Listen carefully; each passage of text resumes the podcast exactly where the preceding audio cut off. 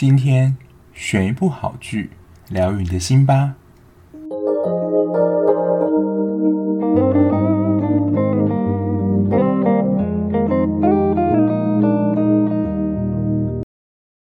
Hello，大家欢迎收听今天的节目。今天要跟大家聊的呢，也是之前才刚完结不久的《四楼的天堂》。那不晓得大家有看这一部吗？我会看这一部，其实也是因为知道啦，他有谢盈萱继续主演。因为当时就在看《俗女养成记》，我记得这一部好像就是在《俗女养成记》。我记得是刚完结不久，还是快要完结的时候就接续演出。因为我本身就是谢盈萱的粉丝，所以如果他有演什么新戏的话，我基本上都会 follow。像他之前电影《孤味》嘛，然后在《俗女养成记》到《四楼天堂》，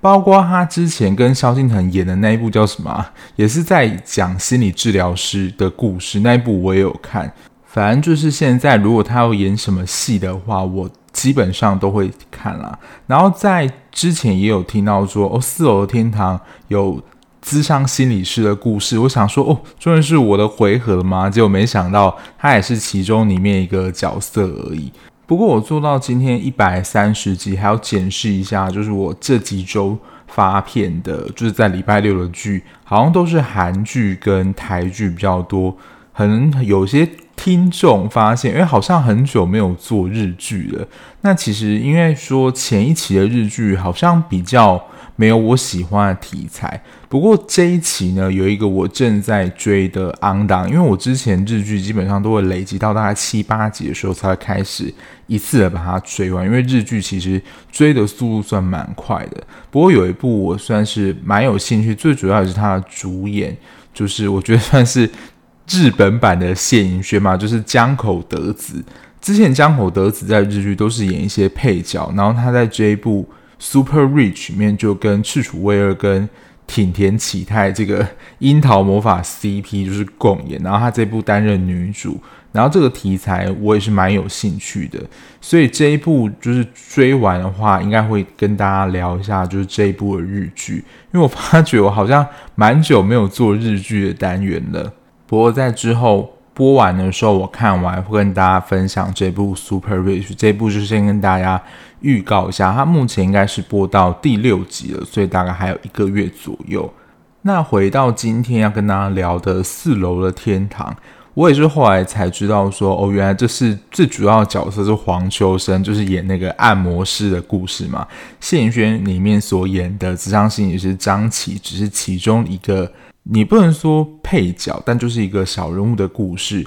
那它最主要的描述就是我们过去心里的一些伤，可能有一些气结或是什么循环不好的话，会累积在身体的体内。如果在医学上的角度，就是中西医来讲，这可能是比较中医的角度，因为西医可能就是没有气结或是经络这样的概念，因为这都是比较中医的术语嘛。那由黄秋生饰演这个按摩师，就是他的客人就会去找他按摩，然后黄秋生因为是经验老练的师傅嘛，他就从他的身体这些推拿器节里面。看出他可能过去有什么样积劳成疾的地方，所以在被他按过之后，你就觉得像上了天堂那样。我自己是没有被按摩经验，说实在，我自己还蛮想要去被人家按按看的，就是体验。可能首先入门款啊，就是那种盲人按摩，然后可能先从背啊、手脚开始。因为我自己本身是一个超怕痒的人，所以就是被按这些按摩的时候，我觉得我应该会疯狂的笑场。好，反正呢，其实就是四楼的天堂。我之前在录的时候被我剪掉，就是会一直讲成四月天堂。四楼的天堂，它其实就刚好在四楼，然后在这个身心放松的地方，就好像来到天堂嘛。我猜应该就是这样命名。然后在这一部戏里面呢，每一个角色他可能都有碰到一个议题，大部分是心理的啊，然后可能持续一段时间，然后气节不顺，所以去找天意师傅，就是黄秋生饰演这个角色。那我觉得他在这部戏剧的呈现上，非常的写实生活化，也是比较接近俗女这种，你会看的时候跟你自己的人生非常有共鸣的。接下来我就来盘点一下，在这部戏每一个角色他可能碰到的人生课题是什么。那咨商心理师张琪呢？他虽然你要说是一个咨商心理师，但他本身也是会有议题嘛。那在戏剧中蛮明显，他就是跟他妈妈之间的关系，就是母女关系比较紧张一点。最主要呢，他妈妈就是一直要催他结婚。讲到女性结婚这个议题，我忘记之前在那个结婚系列有没有聊过。就我之前在当兵的时候，有一个志工妈妈，我们就会跟她聊天，然后就聊到结婚这件事情。因为她大概就已经是六七十岁，她在那个年代的女性好像没有结婚这件事情，好像是真的蛮少的。就是最后女生都一定会走向结婚这件事情。所以可能就跟片中就是潘丽丽饰演的这个角色，就会希望他女儿能够结婚，因为他在剧中也不年轻了嘛，就会希望他能够得到好归宿。可是谢盈萱他就没有这么想要赶快结婚，但他其实还是渴望有一段关系的。其实也就是他碰到的第二个议题。他的第二个议题呢，就是跟里面马志祥饰演这个小儿科医师的关系有点暧昧不明。他自己觉得他们是灵魂 soul mate，但马志祥他其实自己是有妻小的，所以不可能就是放着他不管。虽然他跟他的妻小就是远距在国外关系，可是他对于婚姻关系里面还是有承诺的，所以他不可能就是直接跟张启乱来。而且他毕竟也是一个有头有脸的人物。然后由范少勋饰演的宇宙呢，我觉得他的议题还蛮明显的，就是归属感这个议题。我记得在《人间失格》那一集也有讲到，归属感可能我们最常浮现的一个想法就是对于家的归属感。那因为宇宙他父母很早就双亡的关系，所以他的归属感其实是来自于这些街友涂鸦团。他们就找到他们自己这种革命的情感。虽然说他在涂鸦说可能就是四处为家，但其实真的有这个家的地方，其实对他来讲可能不是这么重要。最主要是跟他这些一起涂鸦这些伙伴关系上的连接。小绿，大家在剧中就可以看到，他是一个情绪你知道生锈的一个人，他的情绪很不容易被激发，甚至在那个剧中，他后来不是。误打误撞就变成演员嘛，然后被导演就是说你就是要哭啊，或是怎么样，就是他情绪张力，他其实是没有发出来的。那情绪发不出来，可能有几个原因。第一个就可能像是他剧情中这样，就是他其实是很麻木的对各种感觉，然后这种麻木的感觉可能来自于。比如说童年的创伤，或是他为了要保护自己的机制，因为如果情绪一发出来的话，可能就会感觉到恐怖、害怕等等的情绪。所以你要说为了封闭自己，不要让自己有情绪，可能是对自己最安全的一种方式。然后久而久之，就好像他在里面演到了，他对他自己的情绪已经麻木生锈，不知道情感。如何的表现或表达，甚至使出那样的力道，所以呢，我觉得在透过演戏的过程当中，慢慢的找回他自己的感觉，然后再来就是只有客串一集的丁宁，我反而以为说，诶，他会是里面其中一个你知道蛮关键 角色，诶，没想到他就真的只客串一集而已。那在这一集里面，大家就可以看到他就是那种。逼死自己的人啊，就是把自己逼得很紧，相对也逼死他，就是在他身边周遭工作的人。那他其实可能有觉察到自己这样的情绪，因为天意其实就指出来说：“哦，你就是把自己逼得很紧啊，什么事情都自己承担等等。”我觉得他是有所觉察，可是要做突然很大改变，我相信是不容易的。然后再是一个我在里面非常喜欢的角色，他在里面唱歌的时候，其实我也觉得哇，也太好听了吧！他就是孙可芳演的这个角色，诶，他也只有出现一集的分量而已。待会我会讲一下，我觉得这一部《四楼天堂》，我觉得他比较可惜的地方。Leto 呢，他演的这个角色其实非常明显的，就是能不能够接受真正的自己。就大家喜欢的是在面具下的他呢，还是他真实的自己？因为他在里面这个角色形象就是要穿高跟鞋嘛，然后他其实脚可能都已经变形或痛到不行了，但他为了就是要让大家喜欢，所以他还是要勉强自己穿高跟鞋亮相。但是他也担心说，万一他把高跟鞋脱掉，好像就不是他自己或是大家喜爱那个样子，会不会被大家讨厌？能不能够接受他？然后再就是最后的主角天意啊，最后就是他跟家人之间的重逢，因为黄秋生本人就是一个港星嘛，虽然他在这一部都是国语出演，不过他跟以前你要说帮派兄弟在讲话的时候都还是用粤语很顺，废话，他本身就是香港人啊。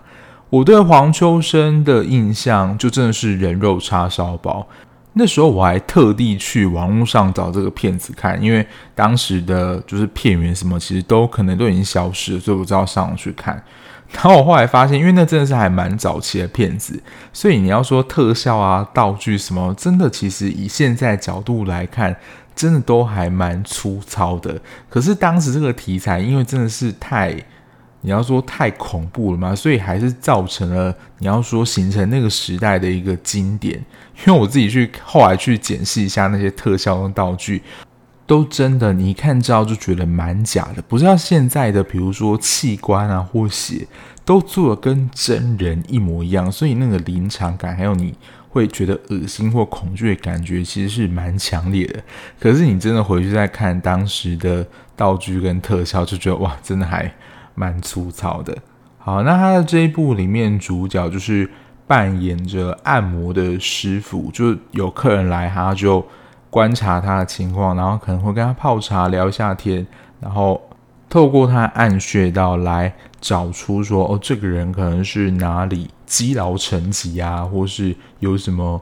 郁结不顺需要推开等等，然后就会让他的身心能够比较放松一些。那他最主要议题其实就是当时应该在帮派斗争的时候，就是离开他的妻女，然后在最后呢，就是偶然的，真的算是跟女儿重逢啊。所以你要说的话，天意他最主要议题应该是跟家人之间的关系。以上大概就是这部戏里面出现比较主要人物。那刚刚我会讲到四楼天堂，我觉得它稍微比较可惜的地方，就是它的人物有点像是单点式的这样子的介绍跟跳入，就它每一个人物的故事其实都算是蛮独立的。尤其像刚刚丁宁，他就正只出现客串一集，那最主要比较戏份比较多的角色，像是谢盈萱饰演的张琪，然后天意。宇宙跟小绿，这些都是属于戏份比较多人，可是这些角色之间其实是没有什么连结的。他们最主要的连结就真的是天意师傅吧，因为他们其实都有去找天意师傅去按摩。但其他这些你要说主要角色，他们之间的剧情线是完全不一样的，所以我就会觉得有一点点可惜，就是他们整体的故事，你不会觉得说哇，你在看一个很。整体完整故事，你都好像在看你要说剧本一样，就是谁的故事，谁的故事这样。然后在每一个角色的描述上，我觉得算是有把整个你要说每一个角色的故事脉络呈现出来。可是那种你要说真正打到人心的感动，我好像就觉得缺了临门一脚。但整体来说，我觉得还是不错的。不晓得你们自己看完《四楼天堂》对这部戏的评价是怎么样呢？我自己觉得是还不错了，但就没有像《俗女养成记》那样带给我比较多的感动。毕竟它还是播了两季，然后剧情也是描绘的比较完整一些。好，那接下来呢，我们就用比较细致或者我特别想要跟大家分享的部分去讲吧。那我最主要就是我的本行啦，这一集就是有。张琪饰演的智商心理师啊，那在第一集大家可能有没有看到，就是有一些角色他拿的是一些布，然后在挥舞，然后可能展现他的人物角色等等。因为可能在过往啦，因为其实第一集张琪。他也有跟个案在进行心理咨商嘛，就是用谈话的方式。那这也是我们在比如说电视、电影，或是我们日常生活当中比较常接触到的一些形式。可是他在里面提到了戏剧治疗，那其实，在心理咨商的其中一个分支，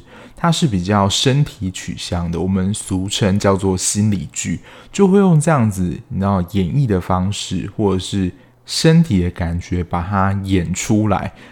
它之所以为什么会叫心理剧呢？因为就真的是要演一出戏。我之前参加过的心理剧团体的经验，就跟大家分享一下，就是它其实可能也会有六到七个人，那都会选出一个主角，也就是今天要呃演出自己故事的主角。那治疗师也就是导演都会问说：“哎，那你今天想要谈什么样的事情？”那他可能就会从一个场景切入，那可能是从一个客厅或者厨房。那他就会用这些身边的道具，通常是布啦，就是大家在戏中看到的布，布置成可能房子的场景，然后大小是怎么样，就是要让这个主角回到当时那个环境里面，重新的还原，让他进入这个感受。然后台下这些成员呢，有可能就会成为辅角，辅角可能就是主角的重要他人，比如说爸爸妈妈谁，就是他。今天发生在这个场景，可能跟谁有冲突等等，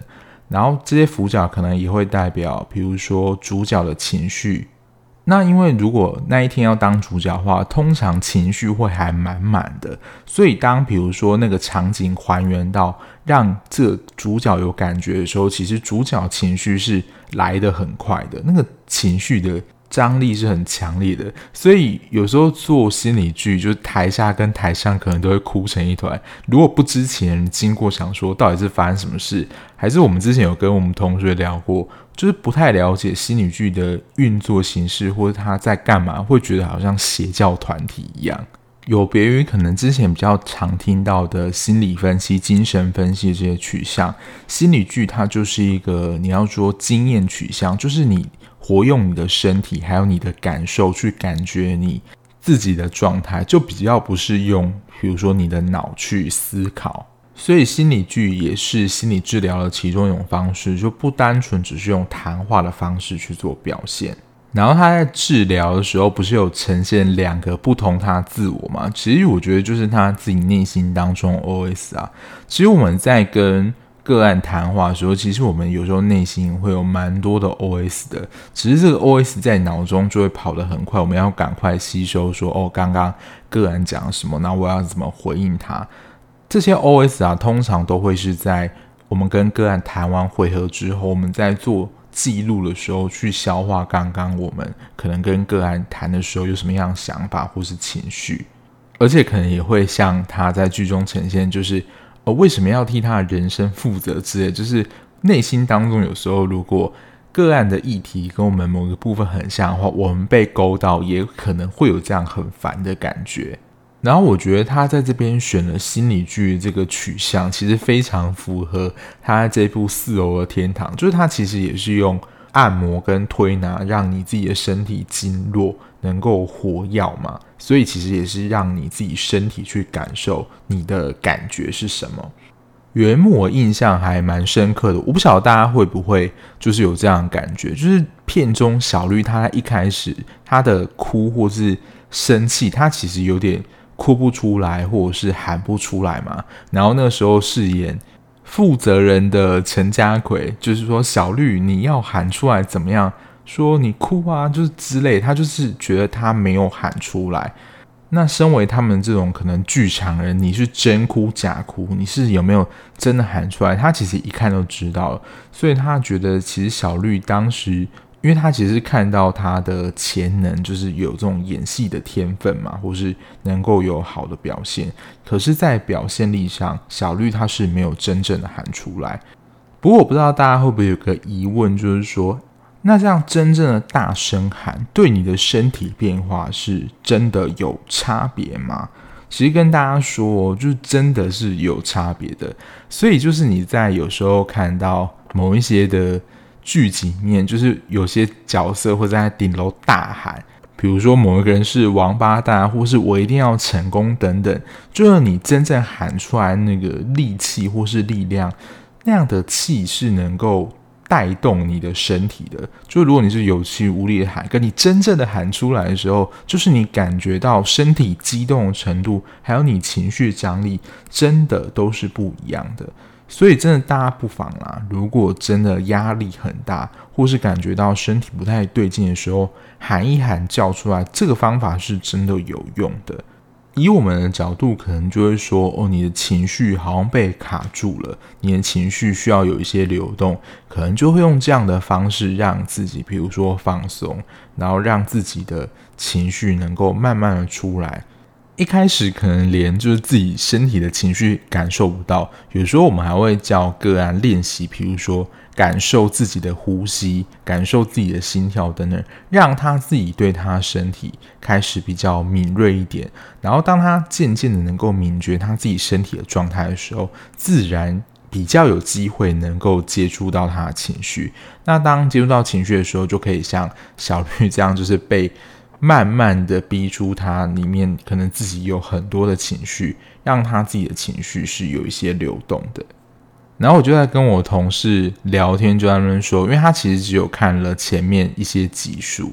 然后他就是一个称赞点，我觉得跟我一样。剧中演的这样子一个，你要说心理咨商或治疗的方式，其实就真的大概跟就是我们平常做的差不多，并没有太多浮夸或是为了戏剧效果特别加油添醋的成分。我觉得这个就是让大家知道说，其实智商也不是一件那么可怕的事情。第二个，我想跟大家分享的就是，其实，在主线上，它应该算是宇宙跟小绿这条线，就是反破前联盟。当然，在它剧情里面设定，可能就是有些财团啊，为了要新建什么建设，所以要收购他们这样的土地，然后这些通常都会有法律上的程序啦。那我觉得，就是不论是第一被拆的豆浆店，或甚至是他们的房子，可能要被迫拆迁，然后他们需要迁徙到其他地方。但或许他们也珍惜自己的房子，因为没有人想就是自己突然住的房子被拆嘛。不过我觉得更重要的一点是，其实这些房子代表是他们的回忆，不论是豆浆店或是小绿跟奶奶住这个房子，这个房子可能就是他跟奶奶之间的回忆。然后对于奶奶来说，可能是他生活一辈子的一个地方。这其实也是一种情感的连接。说实在，房子可能真正住在那里，对他们来说并不是真的那么重要。可是这个地方跟他们跟某个人之间关系情感的连接，这个对他们来讲才是最重要，也是他们最不想割舍的一个部分。所以有时候我们可能会怀旧某些东西，或者可能真的你有一个东西，它已经不能使用或者坏掉，你还是都会把它留着，就是因为这个东西可能有。你自己童年记忆，或是你跟某个人的记忆，这个记忆是你想要保留珍藏的。那其实这个东西只要还在的话，你跟这个东西的记忆连接就不会消失。就如果你想要在某个时间温习你那段记忆，或是你不想要忘记某个人或某个时刻的时候，你有这个东西就能够马上进入这个回忆里面。第三个跟大家分享就是，你要说熟能生巧这件事嘛。因为其实大家可以看到天意，他可能可以从一个人走路的外观，或是他在呃按的时候感觉到什么地方阻塞，大家就可以知道说他可能是有什么样的过劳疾病啊，或是从事什么样工作影响到他身体的活动等等。有时候他可能连就是还没按，从他的形态就能够知道他会是什么样子。那其实我们做心理师，我不能保证说每一个人都会一样，因为毕竟每一个人就是不同个体嘛，都是很特殊，每个人状况不一样。可是大理人类的行为模式可能会有大概的样子，那我们可能就会对于个案，比如说他某一些行为形态，或他为什么会发生。就是这样的行为，我们都会有一个假设，就是我们俗称的叫做个案概念化，就是我们如何的形塑或是描绘我们对个案问题的样子。那透过跟个案慢慢的谈话，我们就会收集到越来越多资讯嘛，然后就会去调整跟修正这个假设，然后最终可能反映给个案知道，让他知道说他的可能问题来源啊，或者是他被卡住的点是什么。就有点像是专家跟新手这样的一个差别。我记得我在实习阶段的时候，就真的只能，比如说教科书上用说什么技术，或你要怎么跟个案谈话，就是你只能使用上面就是制式的方法，不太能够发展你自己的风格，或是可能连学生，你只能够注意到他谈问题本身，没有办法，你知道关注他来谈个案的整个人的状态。那其实现在工作大概两三年的时间，就是接的案越来越多，其实就会从他的问题，然后可能连接到他可能过去家庭状况是怎么样，然后怎么影响他这个人，就会对他这个人有一个假设，然后在我脑中很快的去做个整理，然后这个速度也会越来越快，因为你其实你对整个人的脉络你会越来越清楚嘛。那其实就像天意师傅一样，他一开始一定也算是一个。你要学徒，就是怎么推拿怎么样，其实都不清楚了。可是你要说熟能生巧，他越按越多客人，其实就知道说哦，你按哪条筋，可能就是什么地方的筋没有打开，气结等等的。那他就会就告诉来的人说哦，你就是要改善什么样的状况，或是你是怎么样的状态。他其实也是会跟他确认啦。就大家都觉得很神奇，就是师傅怎么会知道说？哦，可能雷还没按就知道说，从他身体呃侧弯一边啊，或是骨头凸出来就知道说他是什么样的情况。其实也就真的是从新手走到专家一个历程。再来呢，他其实在剧中我觉得只算是一个小配角，不过大家不知道没有发现，就是住在天意家楼下的詹老师。詹老师他已经退休，然后他自己是有一个儿子一个女儿，不过他们都在外面，而且他们其实都已经蛮大，看起来都是有三十几岁。不过某个方面啊，我觉得詹老师他对于我不能说他是控制狂，可是他对于比如说呃某个步骤要怎么做，他有他自己的坚持，可是他的女儿就觉得很麻烦，比如说是做菜的步骤等等。然后在剧情里面，我觉得詹老师他其实也算是一直在付出，就是他其实帮他的儿女都准备好很多，就是比如说他们想吃什么啊，都帮他们带得好好的。你要说小孩子在父母的心中永远就是孩子，就是都帮他们做得很好。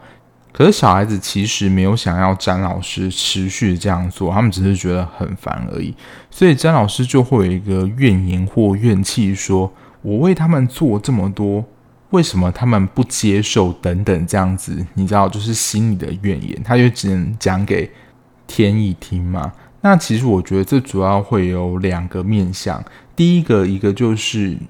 人对于自己价值的怀疑，因为退休之后，你可能就没有工作来证明自己的价值嘛，所以可能就会把很多的心理放在小孩子身上。或是可能就从此失去了重心，这也是为什么，就是会有很多的，我不能说所有啦，就是长者他们很乐于去当志工或是义工这件事情，就他可以在透过服务人群的过程当中，找回他自己是一个有用的人，因为其实这个自我价值感，有些老人觉得可能自己会造成子女的麻烦。有可能就会走上绝路。那他透过就是他的这些付出来证明他自己是一个有用的人，所以他才会拼命的帮他的子女准备这些东西。剧情方向比较像是第一种刚刚讲的那种可能性，第二种呢是也会发生在现实生活状况，就是妈妈把他们自己的成功或者是你知道价值建立在小孩子身上。他的成功就是我的成功，他的失败就是我的失败，所以他会想要把他的儿子或女儿教得好，或是弄得好。最明显的例子呢，或是有这样的概念，大家可以回想一下非常经典的《甄嬛传》，就他在跟四阿哥讲话的时候，他说：“额娘荣辱与你是一起的。”所以从这样的一个对话就可以看出来，就是他们母子之间的关系是相依的。我觉得这会有一个危险性，就是万一你，比如说最后小孩没有变成你自己想要的样子，但我觉得这是一个不太健康的方式啊，因为每个人就是独特的个体，他不是爸妈的附属品，也不是爸妈炫耀的工具。还有一个就是从詹老师的角度来看，他觉得他对他子女好的行为，他子女是不是真的视为好？因为可能很常听到爸妈讲，就说哦，我是为你好，或是我是为了你才做这样的事情。但这边有一个思考的盲点，就是你的这个好意，或是你为他做的这件事情，到底是不是他想要的？还是你只是觉得以你自己的好意，对方就一定要完全的接受你？其实这件事情，我觉得适用在所有的关系里面，特别可能是在感情的关系当中，你可能为你的伴侣做了一件你觉得为他很好事情，或他应该会高兴的事情，但其实殊不知呢，可能是你自己在高兴，或是你想要帮他做一些事情。可是如果对方不要的话，对他来讲也是很难处理啦。就是我讲实话，可能也是怕伤到你的心。可是如果我们默默接受的话，你可能也不会了解到说，其实我们对于就是你为我做这件事情，其实我并没有这么想要或是开心。那做事或多做那人，可能就会想说，就是狗咬吕洞宾，不识好人心。就是你那种负面情绪就会跑出来，可能心里就会想说，我都已经为你做那么多了，你居然敢不接受？对啊，有可能就会进入一个负向循环。就我刚好看到这一段啦，就有想到这样的一个点。整部片我觉得比较鼻酸的，我觉得都还是你知道落在母女之间，或是你跟妈妈之间的感情，就是最后他妈妈生病要走掉那一段。因为其实，在剧中大家可以看到张琪跟他妈妈之间的关系，就是我觉得是会你知道彼此关心，可是有时候。还是蛮紧张的，最主要他不想要一直被当成小孩嘛，因为他妈妈可能是对他有很多的啰嗦啊或照顾。可是当他妈妈在病危的时候，他其实有点算是人生跑马灯，或是也去想到说，哦，妈妈在过去他们之间的关系里面，真的做了很多，包括小时候妈妈跟爸爸之间紧张的关系，其实那时候对于。讲起来说，应该有蛮大影响的，但是也是妈妈帮助他度过这段时期，他才能够平安成长到现在。那我个人觉得比较突兀，就是天意最后找到以利是他女儿这一段，我个人觉得铺陈有一点太短，那个情绪还没有办法接上。因为对于天意的过去，他其实都有稍微在交代，可是对于他的妻子跟女儿，其实完全没有。就是在他之前回顾的片段有比较多的琢磨，是当时以利在演奏的时候有一个片段，然后好像突然的你知道震到天意的心中，才发觉说哦，这原来以利有可能是他的女儿。那段我自己个人是有点接不上来啦，这是我觉得在后面情感比较连不上的部分。那最后呢，就是想跟大家分享一下，就是他这一部《四楼天堂》算是副标吗？就是心里的伤，因为刚刚其实前面提到最主要人物，他们其实心里都有一个伤痛或伤痕没有走过。那这些心理的伤呢，身体会记住，那其实就是需要靠天意这位推拿按摩师去打开他这些不通的经络跟气节。那在科学上呢？这个观点是不是能够成立呢？其实，在这部分是有证实的，就是这些心理的伤，特别是这边实指的伤啊，是比较创伤的程度，它是一个比较大的一个事件。这些心理的创伤是真的会对你自己的身体或生理是有影响的，就是你真的会卡住或产生一些麻木的反应。网络有一本书，它就是叫做《心理的伤》。身体会记住，它就是从认知神经科学角度去探讨，就是你过去发生一些创伤的这些事件，有一些这些残留的感受或怎么样，是真的会改变你大脑的神经回路。所以，可能当你听到某一些事件或某一个关键词的时候，你的身体可能会起的巨大反应，或是比较封闭的反应等等，就很像剧情当中的小绿这样。他对于他可能自己内在的情绪或整个感觉，其实是很抽离的，或是他根本不知道感觉是什么，因为那个东西已经凝结很久了。那我会将这本书的书名放在资讯栏的地方，如果有兴趣的听众呢，就可以自己去找来看。其实如果要细聊角色的话，我觉得这真的可以聊很细啦。比如说像刚刚最主要讲的雷头孙可芳。关于真实的自己这件事情，我觉得就是可以再另外再开一集啦。因为今天的节目的时间长度，我觉得差不多了。然后加上我本身录到现在也有一点想睡了，所以我们这一集可能就先到这边吧。那如果你看完《四楼的天堂》有什么心得想法，想要跟我分享的话，在任何可以留言的平台，我发现就是有一些人是用 First Story 的那个播放器听的，因为它 First Story 的播放器里面我记得是可以留言，但我本身个人是用 SoundOn 的 Hosting，但我也会去 First Story 的后台看，所以如果你要在那边留言，告诉我分享你的想法也是 OK 的哦。那最后，如果你喜欢这样聊剧的 Podcast 节目的话，无论是任何平台，按下订阅键就能够在比较快的时间接收到节目上架通知喽。那我们下期节目再见啦，拜拜。